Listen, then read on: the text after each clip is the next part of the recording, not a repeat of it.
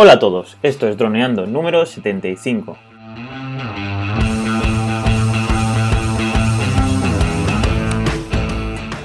Bienvenidos a este miércoles 7 de noviembre al podcast de temática dron, el que aprenderás a ganar dinero con tu dron. En el programa de hoy vamos a hablar sobre dudas siendo piloto de dron. Pero antes recuerda que nos puedes contactar por Facebook, vía web en droneando.info o vía mail en contacta.droneando.info. Como siempre, estamos aquí Coyetano Solano, especialista en drones, y yo, Dani Durá, especialista en apps. Hola, Calle. ¿Qué tal? ¿Cómo estás? Hola, nada, muy bien. A ver qué nos preguntan aquí nuestros oyentes. Impaciente. Eh, pues bueno, voy al ataque con estas preguntitas que nos han dicho esta semana, que nos han dejado en ebooks. Y bueno, la primera es una pregunta que nos han hecho en el capítulo 10. Ahorita acordarás del capítulo 10, de presupuesto para ser un piloto de dron. Y bueno, empieza así, es de José Arizabal, Aristizábal, ¿vale? Y empieza así. Muchachos, ¿qué información más completa? Una duda. Estoy tratando de hacer el símil de los gastos que ustedes definen como sería en Colombia. Y hay uno que no he logrado entender. Cuando se refieren a asesoría, ¿a qué se refieren? ¿Pueden entrar en un poco de detalle sobre qué conlleva la asesoría? Muchas gracias y nuevamente excelente trabajo. Pues bueno, supongo que aquí se referirá en, este capítulo, pues eh, explicamos un poquito eh, lo que tenía que tener en cuenta una persona a la hora de, pues, querer ser un piloto profesional y todo lo que conllevaba. Entonces, en este caso, eh, estuvimos hablando de a nivel legal, ¿no? De las asesorías que, que sería un gasto mensual o ¿O te acuerdas más o menos a qué se... Estoy revisando las notas y es posible que se refiera a los gastos de asesoría eh, en cuanto a mm, asesoría fiscal. O sea, la empresa que te lleva tus cuentas, te hace tu, te ayuda con tus eh, con tus documentos de, Hacienda. Yo creo que se refiere a eso. Para poder ayudarle respecto a. Porque claro, supongo que en Colombia será exactamente lo mismo al final este tipo de... cuando nos referimos más a la hora de poder facturar, ¿no? Hmm. nosotros hablamos de un gasto de entre 50 y 80 euros al mes, que es lo que aquí nos encontraríamos. Y con eso una gestoría recibe tus facturas, tus tickets, tus gastos y los va compilando para luego poder a final de trimestre eh, entregar tu eh, modelo 130, el 303, bueno, cualquiera que los autónomos tienen que entregar entonces, claro, aquí normalmente puedes encontrarlo por 50 euros al mes. Eh, en Colombia no lo sé. Sí que es cierto que es un gasto un poco... A mí es que me, cuesta bastante porque eh, al final lo que hay que hacer para, los documentos es sumar y restar. Mm, no hay que hacer ninguna cosa complicada. Sí que es cierto que mm, hay que diferenciar entre asesorías. Yo he tenido experiencias malas. asesorías que se han dedicado a entregarme simplemente el documento y por eso me han cobrado tres veces 60 eh, euros al mes. Es decir, eh, para hacer el trimestre no me cobran el trimestre, sino que me cobran los tres meses por separado. Entonces es un gasto de 180 euros para entregar dos documentos que se hacen sumando. Entonces, claro, eso mm, al final a mí no me gustó. ¿Qué pasa? Que si no te tienes que encargar tú, eh, sumar todas las facturas, todos tus gastos y luego hacer ese documento que, bueno, no es que sea complicado, pero sí que tiene unos mecanismos que como no te espabiles un poco o como no, estés del todo atento, se te puede escapar. Entonces, ¿este gasto cuándo merece la pena? Yo creo que merece la pena cuando la asesoría, aparte de hacer todas esas transacciones, te ayuda. O sea, te ayuda en el sentido de, mm, tienes este tipo de gasto, recuerda meterlo. O sea, esto que parece que no... Sí, eso mételo porque te va a ayudar a esto, puedes deducir de esto. Mm, o te avisan, ha salido una subvención de no sé qué y no sé cuántos, a lo mejor te interesa. Digamos que es alguien que está de tu parte. Que está en el mundillo, sí, está todo el día conectado con esos con ese mundillo, entonces luego pues puede informarte a ti que tú estás centrado en tu trabajo, en hacer vídeos, en arreglando el dron, limpiándolo y tal, entonces esta persona pues si te asesora una vez al mes o te envía un correo, oye, mírate esto, mírate aquello, mete ahora el móvil, mete ahora la gasolina, ¿no? Por ejemplo. Yo prefiero que sea alguien que esté de tu parte, que sea, que sea de, tu, equipo, alguien que esté para ayudarte en lo que haga falta, siempre llegando al límite legal sin pasarlo, ¿no? Pero siempre que te ayude. No que sea alguien que está ahí como de una forma impersonal para sumar y restar. Claro. Pero bueno, eso al final, ¿qué es? Pues tener suerte y encontrar a un, asesor que, pues, que tenga esa virtud, ¿no? Porque claro, aquí la cuestión está que a lo mejor pues vas a una empresa que tienen, son muchos trabajadores, entonces te tienen como un número más y no saben ni que te dedicas a, no, no, saben ni que eres piloto de dron, entonces no saben cómo asesorarte realmente. Entonces, pues bueno, tú le, le envías las facturas o se las presentas una vez cada tres meses allí, un montón de facturas, ellas hacen la suma y envían los documentos, ¿no? Y ya está. Es que lo, que me ocurrió en la primera asesoría en la que fui es que no sabían en qué epígrafe me podían poner. No sabían que había un seguro de responsabilidad solo para de responsabilidad civil solo para drones. No sabían muchas cosas, es decir, hubo cosas que yo les tuve que enseñar a ellos y me cobraron por eso. Claro, por el tiempo que dedicaron a atenderte. Entonces, claro, ¿cómo podemos decirle a José eh, este gasto, cómo sería en Colombia? Mm, no sé. Mm, a ver, realmente es una asesoría, gestoría, cualquier oficina que maneje tus, mm, tus finanzas, tú como empresario, que, que, reciba tus gastos para luego compilarlos en un documento, ¿no? Claro, pero esto lo primero hay que tener en cuenta que es si quieres hacerlo bien, que es decir, si quieres facturar tu trabajo y eso en España en este caso significa estar dado de alta de autónomos y con el objetivo de que tú poder cobrar por transferencia bancaria o de forma legal, darte de alta y poder ser como un empresario. Entonces, eh, supongo que en Colombia será algo parecido. Es decir, al final esto es como todo. Tú cuando tienes un trabajo, el Estado quiere cobrar. Entonces, como informar al Estado que, que tú estás haciendo un trabajo para otra persona, esa persona te está cobrando perdón, tú le estás cobrando a esa persona, entonces vas a, recibir una transferencia bancaria o un dinero, entonces el Estado se va a llevar un porcentaje, que en nuestro caso es el IVA. Entonces, pues, pues eso.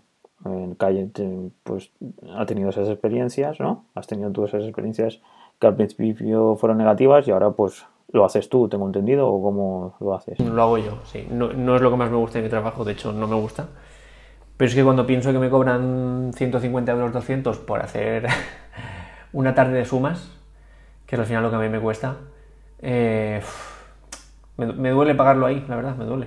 Entonces, es posible que en un futuro, si encuentre el asesor ideal, me cambie, pero de momento lo hago yo, paso una tarde no mala, sino incómoda.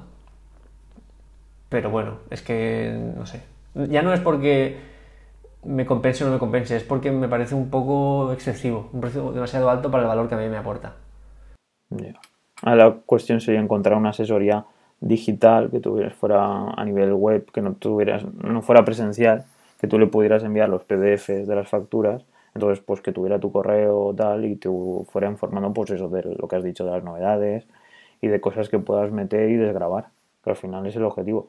Tu objetivo al final es poder ganar lo máximo de tu trabajo. Entonces, en este caso España, nuestro gobierno pone unas reglas de juego que te puedes acoger a ellas. Claro, para eso sale en el BOE, que es pues, un documento muy grande donde explica las reglas del juego. Pues claro, puedes ir todos los días y mirarlo. Pero claro, vas a utilizar una hora o dos horas para entenderlo y luego saber cómo aplicarlo. Pues depende. Pues si hay empresas que tienen una persona que se dedica únicamente a eso. Pero claro, eso cuando son empresas grandes. Así que no sé. Pues eso, pues yo creo que está ya contestada. Y si tienen más dudas, podemos buscar información en Colombia, pero vamos, eh, todo lo primero será preguntarse si, José, si quieres dedicarte a esto de forma profesional, entonces sí que deberías informarte y si solo quieres hacer vídeos para subirlo a YouTube y no cobrar, o bueno, a ya sabes, si haces un vídeo y lo cobras en euro, pues tampoco va a pasar nada. Pero bueno, nosotros no recomendamos eso. Pues eso.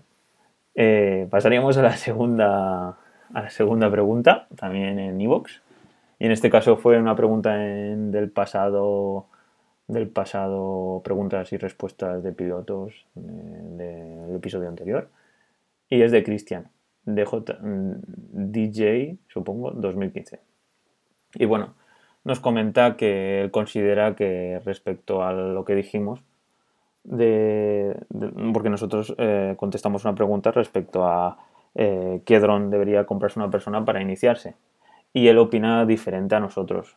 Que pues él comenta que por 600 euros pues que se puede comprar un, un dron a piezas y bueno, mucho más barato que a lo mejor que con 200, 250 euros podrías, podrías tener un dron muy, muy mejor que el que nosotros propusimos.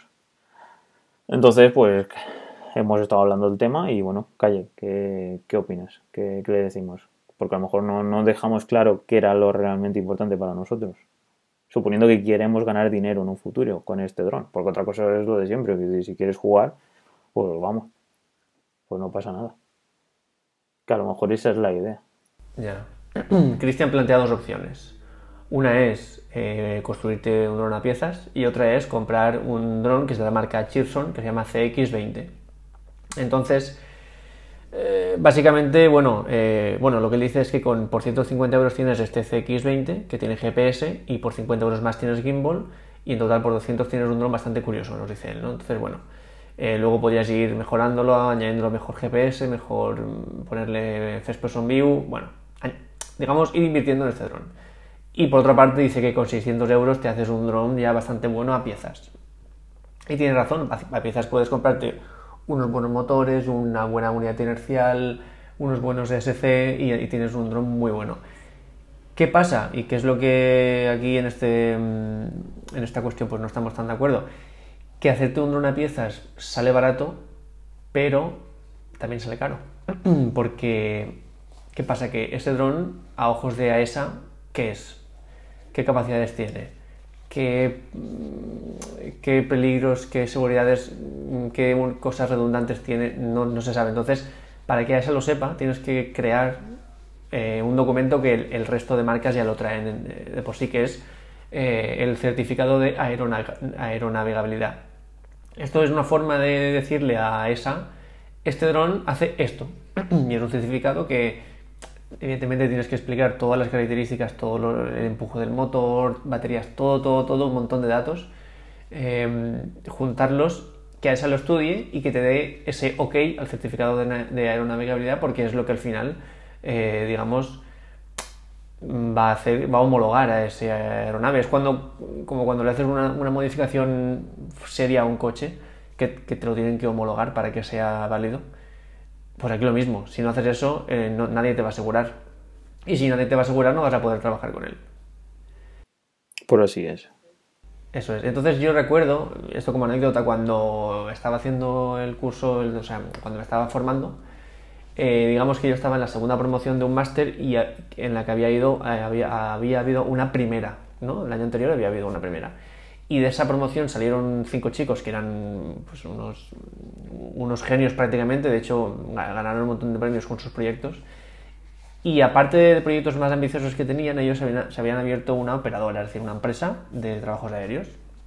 Y como eran tan cracks, porque como uno era ingeniero, el otro era mm, un maestro del pilotaje, cada uno era un crack en lo suyo, decidieron construir un dron. Entonces, en vez de gastarse su dinero en un Phantom, pues construyeron un dron. Entonces llegó el día en el que a nosotros, a la segunda promoción, vinieron, digamos, a, mostrar sus avances y contarnos un poco cómo les iba. Entonces ellos ya eran una empresa, tenían nombre, tenían web, tenían todo, y trajeron su dron, ¿no? Entonces trajeron su dron y, bueno, pues nos comentaron lo que les había costado hacer esto, hemos comprado este tipo de chasis, este tipo de motor porque probamos estos otros y luego el empuje no era suficiente, probamos otros, era suficiente, pero luego a esa nos los tiró abajo, esto retrasó el, todo X meses más, luego con esta unidad inercial a nosotros nos funcionaba bien, pero a esa nos recomendó, nos tiró abajo el documento, entonces tuvimos que rehacerlo todo con otra. Era un proceso que ellos, por, el, que ellos pasaron, muy lento, estoy hablando de meses, meses de trabajo continuo, de volver al taller a quitar piezas y a poner otras, para al final tener uno, un dron que lo consiguieron, apto para esa.